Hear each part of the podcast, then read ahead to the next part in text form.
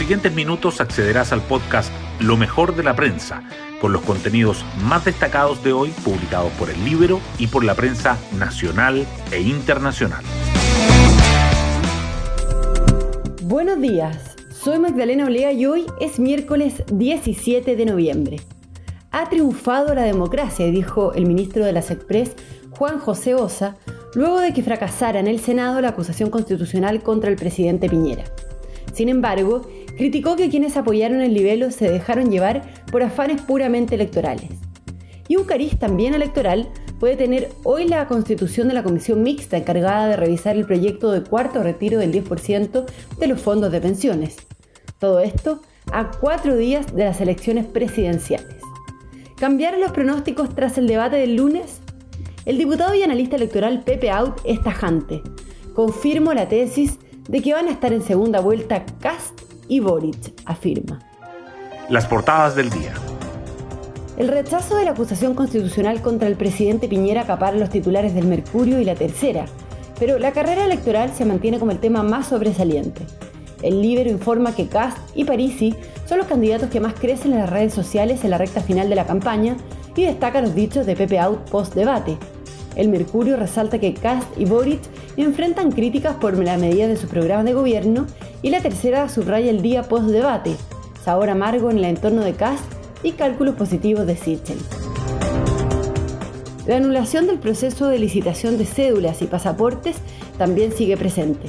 El Mercurio remarca que la medida no repercutiría en los precios de estos documentos. La tercera señala que el gobierno defiende que el proceso de anulación se hizo conforme a la ley y el diario financiero informa que el registro civil definiría antes del 15 de diciembre el futuro de la licitación. La derrota de Chile ante Ecuador en las eliminatorias al Mundial 2022 también sobresale. El Mercurio dice que la fatídica noche de La Roja en Santiago termina con un 0-2, mientras que la tercera agrega que la selección vive una pesadilla y se vuelve a enredar la ruta a Qatar. Además, el Mercurio destaca que cinco trabajadores fueron baleados en el ataque más grave que se registra en Arauco desde el comienzo del estado de excepción, la tercera resalta que las licencias médicas por COVID-19 anotan su nivel más bajo desde abril de 2020. Y el diario financiero titula que COPEC alista el ingreso al negocio financiero con billetera digital y tarjeta prepago. Hoy destacamos de la prensa. El Senado rechaza la acusación constitucional contra el presidente Piñera a pesar del alineamiento opositor y la abstención de Osandón. La oposición se reunió tres veces con el objetivo de asegurar que los 24 senadores del sector votaron a favor del libelo contra el mandatario. Algunos estaban por abstenerse y lo logró, pero no fue suficiente porque se requería un quórum de 29 apoyos y el oficialismo se alineó votando en contra, con la excepción de Manuel José Osandón. El debate se caracterizó por lo reflexivo y alejado de las intervenciones altisonantes. Kass y Boric enfrentan críticas por la medida de sus programas de gobierno tras el debate de televisión. En los comandos quedó la sensación de que José Antonio Cast tuvo un mal desempeño en el debate del lunes en la noche, mientras que Sichel logró recuperar terreno.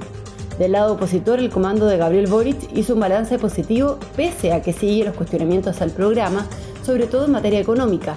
El de Yana Proboste destacó que la senadora logró dar a conocer sus propuestas sin caer en provocaciones. El registro civil definiría antes del 15 de diciembre el futuro del proceso de licitación de pasaportes, luego de dejar sin efecto la adjudicación a la empresa china Aicino, que irá a tribunales para tratar de revertir la medida. El Ejecutivo dijo que la firma está en su derecho de recurrir a la justicia, pero defendió la decisión. Los expertos critican un descuido político y advierten que esto marca un precedente. Y Chile sufre su peor noche de las eliminatorias y pierde 2-0 contra Ecuador. La Roja vivió una pesadilla en Santiago. Al minuto 9 quedó en desventaja. Al 13 sufrió la expulsión de Arturo Vidal y antes de que finalizara el primer tiempo salieron por lesión Eugenio Mena y Alexis Sánchez. La derrota, sumada al empate de Colombia ante Paraguay y a la victoria de Perú en Venezuela, deja a Chile fuera de los puestos de la clasificación a Qatar 2022. Otras noticias. Un ataque de encapuchados armados en Curanilagüe deja cinco trabajadores forestales baleados. Al menos 10 sujetos que se movían a rostro tapado en dos camionetas dispararon contra los operarios. Dos de ellos fueron heridos de gravedad y quemaron dos autos. Es el atentado con el mayor número de víctimas desde que está vigente el estado de excepción. Hoy se constituirá la comisión mixta para el cuarto retiro y la oposición prepara las indicaciones. La instancia encargada de zanjar el futuro del proyecto que busca un nuevo rescate de ahorros previsionales se reunirá por primera vez para acordar normas de funcionamiento. Diputados y senadores de oposición mantienen distintas posturas. Y nos vamos con el postre del día. Los arreglos en el Estadio Nacional hacen tambalear la cartelera de megaventos de 2022. Las obras por los Panamericanos tienen en alerta al gremio de los productores de conciertos que ven en riesgo tanto los shows ya anunciados, como Justin Bieber, Metallica y Soda Stereo, como algunos que se negocian. Bueno, yo me despido, espero que tengan un muy buen día miércoles y nos volvemos a encontrar mañana en un nuevo podcast, Lo mejor de la prensa.